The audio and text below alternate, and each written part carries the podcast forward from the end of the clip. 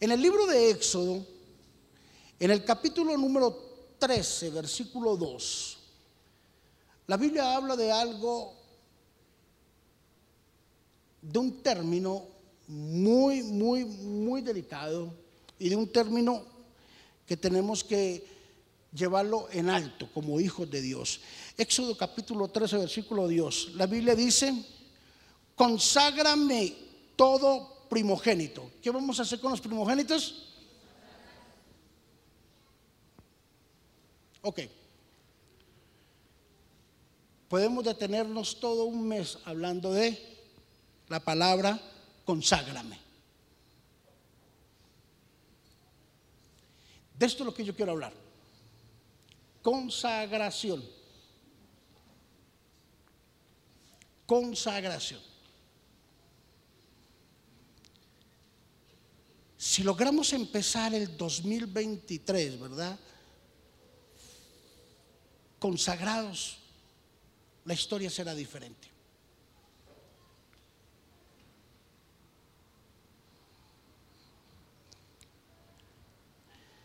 Conságrame todo primogénito. Cualquiera que abre matriz entre los hijos de Israel, así de los hombres como de los animales, mío es, dice Jehová. Es mío. El primer principio que yo quiero que aprendamos es de que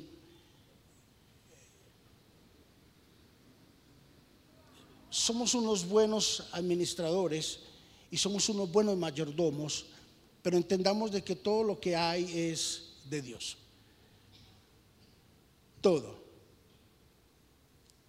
Yo escuché ahora en diciembre personas que pudieron tener unos éxitos muy grandes y que tuvieron unas adquisiciones muy placenteras, pero también escuché lastimosamente gente que perdió que les quitaron. En lugar de pensar en cómo voy a consagrar el 2023, más no cómo lo voy a empezar. Porque hay muchos que ya designaron cómo empezar el año nuevo desde el año viejo.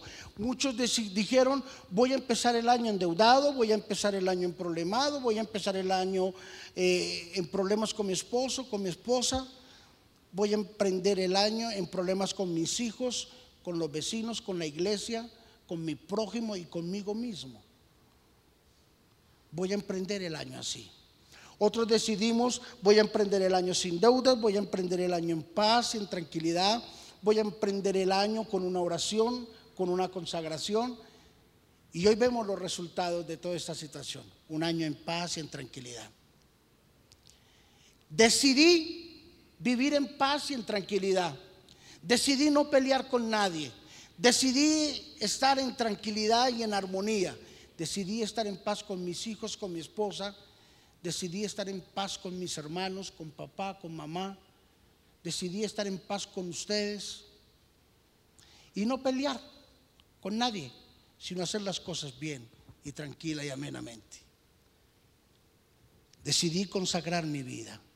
Y hay tres principios maravillosos que yo quiero compartir contigo de lo que es consagrar nuestra vida en el Señor.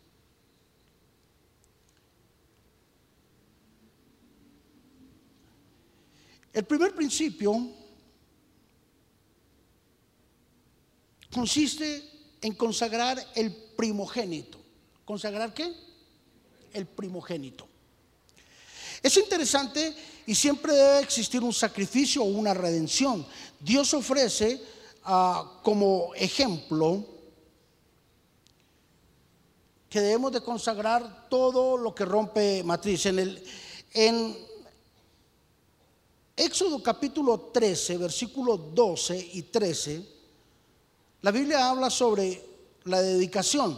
Éxodo 13, 12 y 13 dice, dedicarás a Jehová todo aquel que abriere matriz y asimismo todo primer nacido de los animales, los machos serán de Jehová, mas todo primogénito de asno redimirás con un cordero, y si no lo redimieres, quebrarás su cerviz.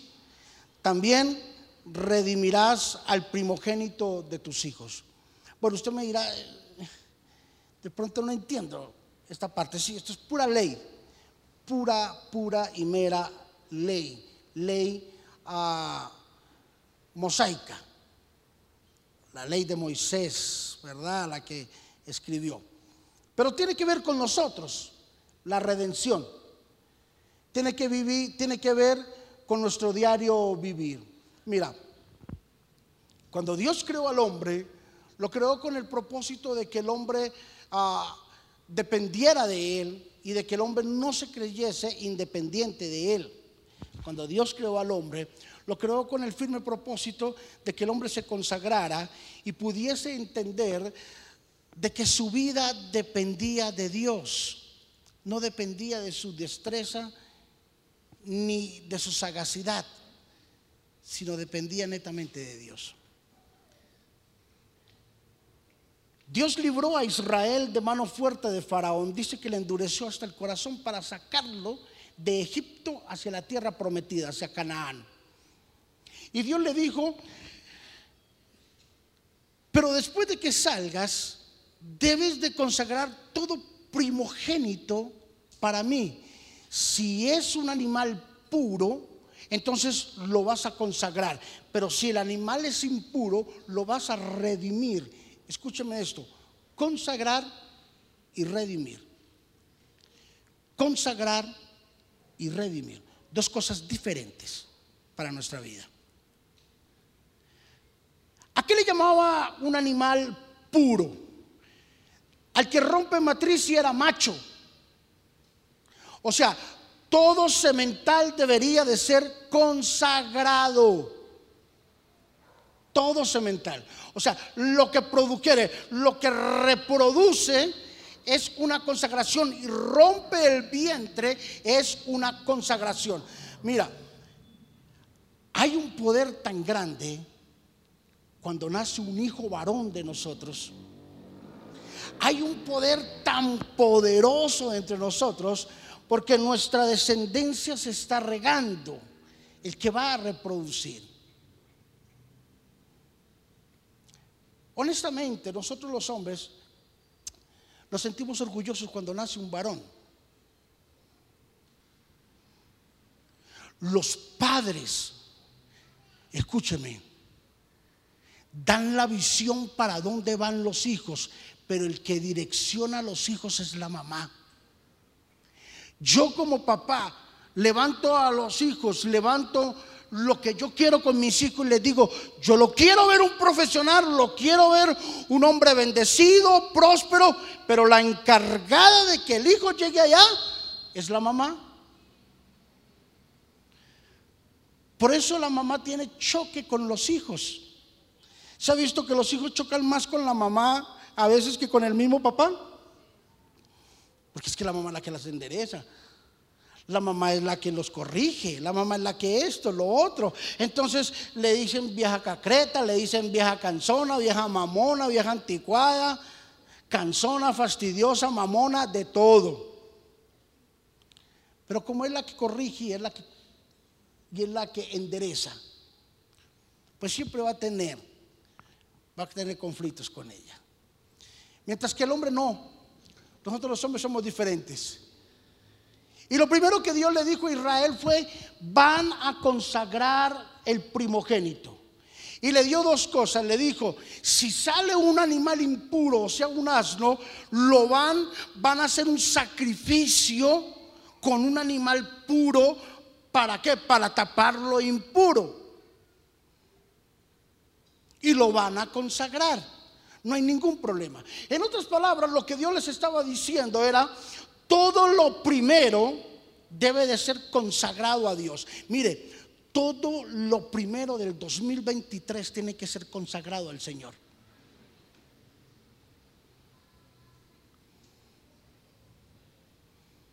Todo lo primero debe ser consagrado al Señor. Mira, Dios le dijo a, Israel, lo voy a sacar con señales y prodigios y lo sacó de Egipto. y los llevó. Y les dijo Dios, les voy a dar todas las tierras que ustedes conquisten. Mejor dicho, todo lo que la planta de su pie pise será de ustedes. Israel dijo, amén. Porque todo lo que pisare la planta de nuestro pie será nuestro. La primera ciudad que Dios le dio a Israel, escúcheme, después de ser libre, ¿cuál fue? Jericó. Les dio Jericó.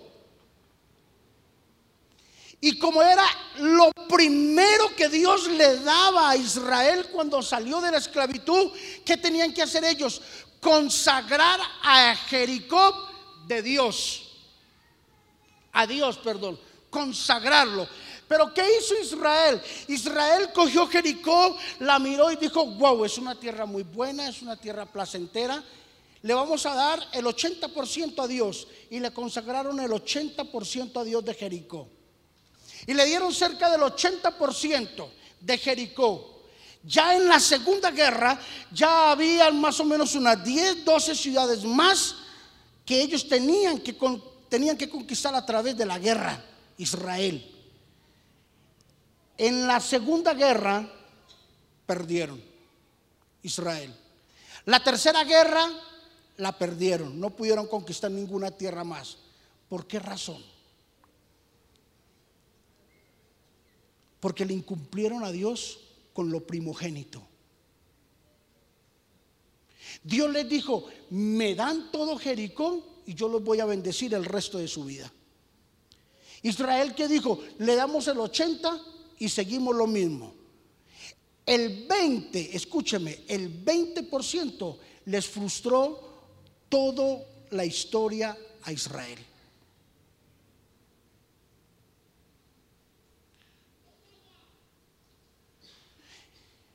No se prenda de bobadas. No se pegue de estupideces de la vida.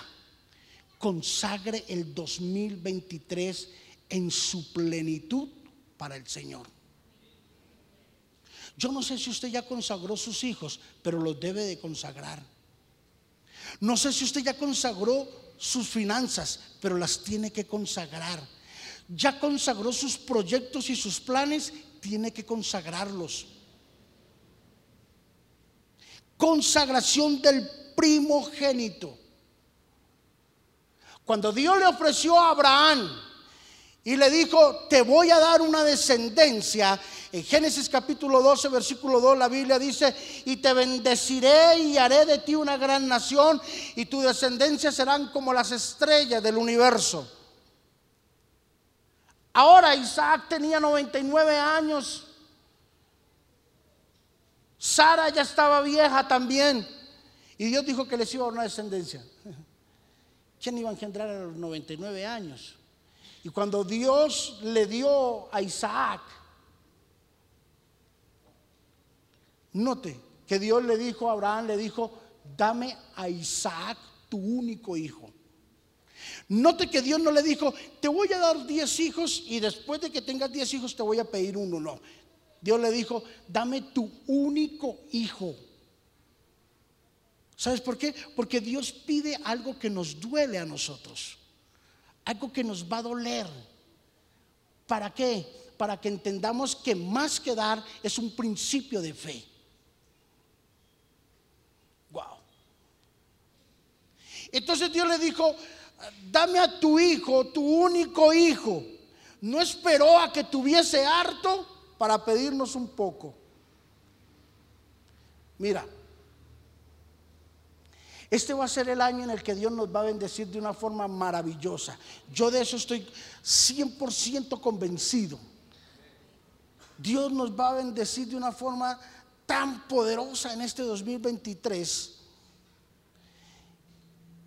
que el mundo entero quedará asombrado de vernos crecer en medio de una expectativa de recepción. Es así. Y, yo, no quiero decir estas palabras para alborotarle sus sentimientos y alborotarle sus emociones. Yo quiero decirle estas palabras porque nacen de lo más profundo de mi corazón para su vida. Porque yo lo veo y lo siento de esa forma. 2023 será el año en el que vamos a recoger lo que sembramos en el 2022. Dios quiera que haya sembrado cosas buenas. Más le valga que haya sembrado cosas buenas. 2023 será el año de la restitución de su diezmo y de su ofrenda. Poco o mucho de lo que usted dio, 2023, 2023 verá reflejado lo que usted sembró, lo que usted hizo. 2023 será el año en el que veremos reflejado todas las cosas que nosotros un día sembramos en nuestra casa, en nuestra familia, en nuestros hijos. Vamos a ver el resultado de las palabras que un día le dijimos a nuestros hijos. Hay hijos que causan dolor de cabeza, ¿verdad? Y, y como dice la Biblia, tercos como el mulo, sin entendimiento. Eso dice la Biblia, no lo digo yo. Hijos tercos, como el mulo, sin entendimiento, que se rompen la cara y vuelven y uno les dice, pero ¿por qué se la rompe? Déjame. Pero se rompió. Déjeme. Pero perdió. Yo quiero evitar que pierdas y que te rompas. Mira, este año va a ser el año de la restitución para esos hijos. Va a ser el año de la restitución para muchos hogares. Yo lo creo así. El año de la restitución donde de pronto dijimos, yo fui una persona fiel con mis diezmos y mi ofrendas y nunca vi el resultado. Hoy vamos a empezar un año diferente con la consagración consagrando lo primogénito. ¿Qué Dios nos dio de primogénito? ¿Qué es lo primero que recibimos este año? Yo ya lo consagré. Ya bien sea un negocio, ya bien sea, ya, ya, bien sea la familia, ya bien sea un hijo, ya bien sea una vaca, un toro, una oveja, yo no sé. Pero ¿qué te dio Dios? En segundo lugar, el segundo aspecto consiste en las primicias. Las primicias que debemos de ofrecerle al Señor. Miremos en Éxodo capítulo 23, versículo 19. Dice, las primicias de los primeros frutos de tu tierra traerás a la casa de Jehová tu Dios. No guisarás el cabrito en la leche de su madre. O sea, no habrá sacrificio. No hay sacrificio, hay consagración. Dice, las primicias de los primeros frutos de, tu tierra traerás a la casa de Jehová tu Dios. Hay una diferencia entre dar y traer. Ojo con esto, que por eso es que nosotros fallamos muchas cosas. Hay muchas personas que en lugar de traer, dan. Y la Biblia no está hablando de dar, está hablando de traer. Traer, no dar. Lo que pasa es que hay una cantidad de palabras que a veces leemos dentro de las mismas escrituras y no entendemos o las entendemos a nuestro baño. Pero lo cierto es de que la Biblia dice que el segundo principio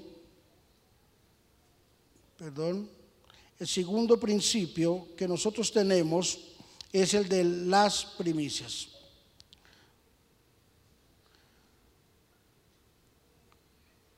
Cuando Caín y Abel se presentaron, miren este ejemplo tan bonito. Cuando Caín y Abel se presentaron ante Dios, algo desató la ira de Caín para que matara a su hermano Abel. No sé si ustedes lo han visto. Miren, versículo Génesis capítulo 4, versículo 3 al 5. Y aconteció que eh, andando el tiempo, que Caín trajo del fruto de la tierra una que ofrenda. Ojo con esto, ojo con el juego de palabras. Caín trajo una ofrenda a Jehová y Abel trajo también de los primogénitos. Entonces, ¿qué dio Caín? Ofrenda. ¿Qué dio Abel? Lo primero, lo primogénito. Y Dios estaba pidiendo que lo primogénito, lo que yo les estaba diciendo ahora, lo primero. Dios dijo, tráigame lo primogénito. Y el cabezón de Caín trajo fue una ofrenda. Y el otro trajo fue lo primogénito. Ahora, miren lo que pasa ahí.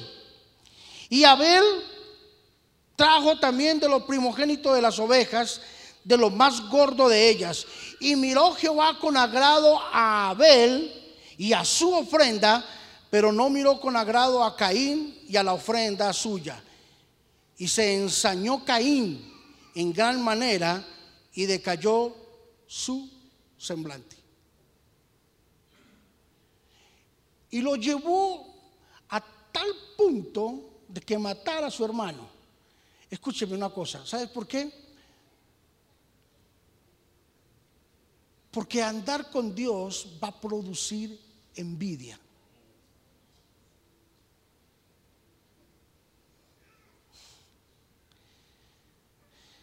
Andar con Dios va a producir envidia. ¿Sabe por qué?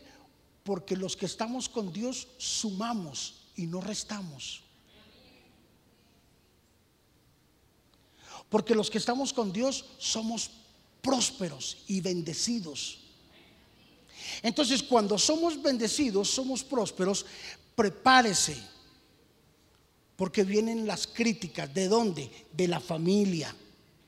Críticas de los vecinos, críticas de la iglesia, críticas de la sociedad.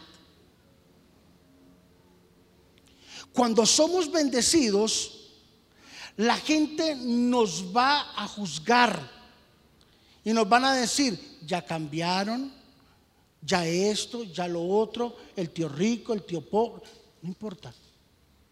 ¿Sabes por qué? Porque andar con Dios trae una plenitud de bendición. ¿Cuántos dicen amén? Andar con Dios trae una plenitud de corazón.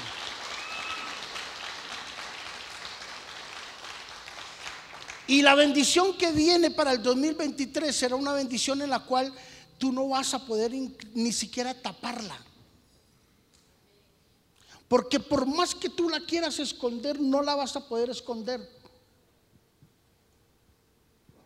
Se te va a notar que estás bendecido. Se te va a ver. Porque los que estamos en Dios sumamos, no restamos. Los que estamos en Dios somos bendecidos. Y yo no lo puedo negar. Cuando Caín vio la ofrenda, vio la ofrenda, las primicias que era mejor que la ofrenda, levantó escosor a tal punto que tuvo que levantarse y quitarle la vida a su hermano. ¿Sabes por qué?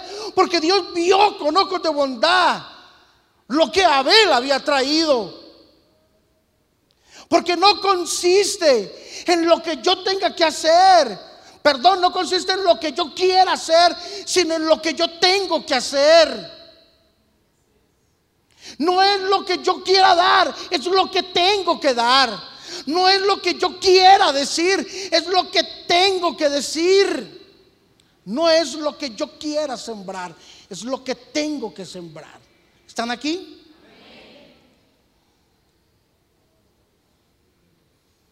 Entonces prepárese porque el 2023 será un año en el que no vas a poder tapar la bendición de Dios. No te volverás un creído ni engreído ni nada de eso, pero te volverás una persona deseable. Tu familia te buscará y te dirá, algo está pasando contigo, ¿qué es lo que tienes? Indudablemente tú le vas a tener que decir, es Jesús, es Dios en mi vida, quien ha cambiado y ha hecho todo en mi vida.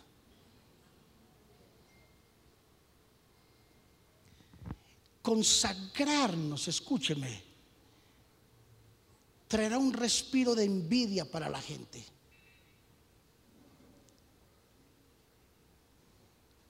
Consagrarnos traerá un respiro evidente de que Dios está con nosotros. Y tres, el tercer punto, el tercero y último aspecto consiste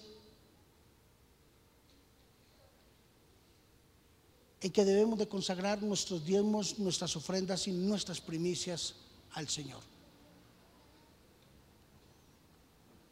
Versículo número Levíticos capítulo 27, versículo 30. Levíticos 27, 30 dice, y el diezmo de la tierra, así de la simiente de la tierra, como del fruto de los árboles de Jehová es, es cosa dedicada al Señor.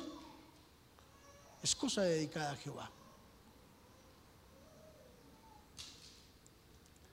El problema fue que nosotros crecimos en una cultura donde nos pagaron, sacamos lo de los servicios, sacamos lo de la renta, sacamos lo de la tarjeta, sacamos esto y esto y esto y esto y esto y esto, y a lo último lo que quedó para Dios. Entonces hay gente que dice, pastor, es que no puedo diezmar porque no me alcanza. Y yo le digo, es que usted no diezma, por eso no le alcanza. Lo primero que usted tiene que hacer indefectiblemente es guardar el diezmo. Este es un tema que causa escosor y causa críticas en una iglesia. A mí no me da pena hablarlo, ni tengo vergüenza hablarlo, porque tengo un concepto definido de lo que son las finanzas bíblicas.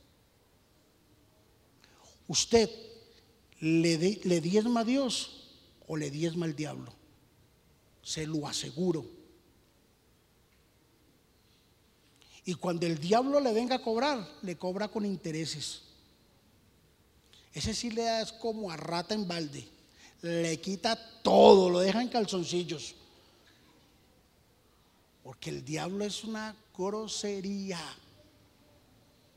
Pero si usted es de las personas que sabe que el 2023 será el año de la consagración de sus finanzas, entonces usted lo entenderá y vivirá de otra forma. Mira, la bendición de Dios no está en el 100% de su sueldo. Escúcheme, escúcheme en esto para que aprendan. Se lo está diciendo un hombre con experiencia. La bendición de Dios no está en el 100% de lo que usted gana la bendición de Dios está en el 90% de lo que le queda a usted. Porque el otro 10% no es suyo. No es suyo, no se crea dueño de lo que no es suyo. Si usted logra entender este principio, este 90 se le multiplica a usted en 300, 400 y 500. En lugar de coger 100 maldecidos, coja 90 bendecidos y verá el resultado de una forma sobrenatural en su vida. Este es el año del ensanchamiento en el que vamos a crecer. Este año vamos a evangelizar, este año vamos a terminar con miles de personas, se lo aseguro. Qué bueno que está quedando esto grabado porque usted se va a dar cuenta. Este año será el año en el que vamos a hacer varios cultos los domingos, porque la cantidad y la afluencia de gente que viene para nosotros es maravillosa. La cantidad de gente próspera será un hecho, será una realidad. El que es fiel en lo poco, Dios lo pone en lo mucho. Es tan fácil diezmar de un mínimo, pero cuán difícil es cuando tiene que diezmar de millones y millones. Ahí es donde se sabe verdaderamente si la persona se convirtió, se le convirtió su bolsillo o se le convirtió su corazón. Ah, yo doy 100 mil, yo doy 200, pero vaya que diga que las cifras sean de millones. Ahí es donde ya entra pronto, uy, espere, tenemos que evaluarlo. Para que exista una buena economía, ahí debe haber una buena administración. En su casa es lo mismo. Administre bien y va a ver la bendición de Dios. Sencillo. Esto es fácil. Miren, no se demanda de tantas cosas. se demanda de una buena inteligencia, de darle a Dios lo que se le tiene que dar, de hacer las cosas correctamente, con prudencia. Este año vamos a ver la bendición de Dios. ¿Cuántos dicen amén?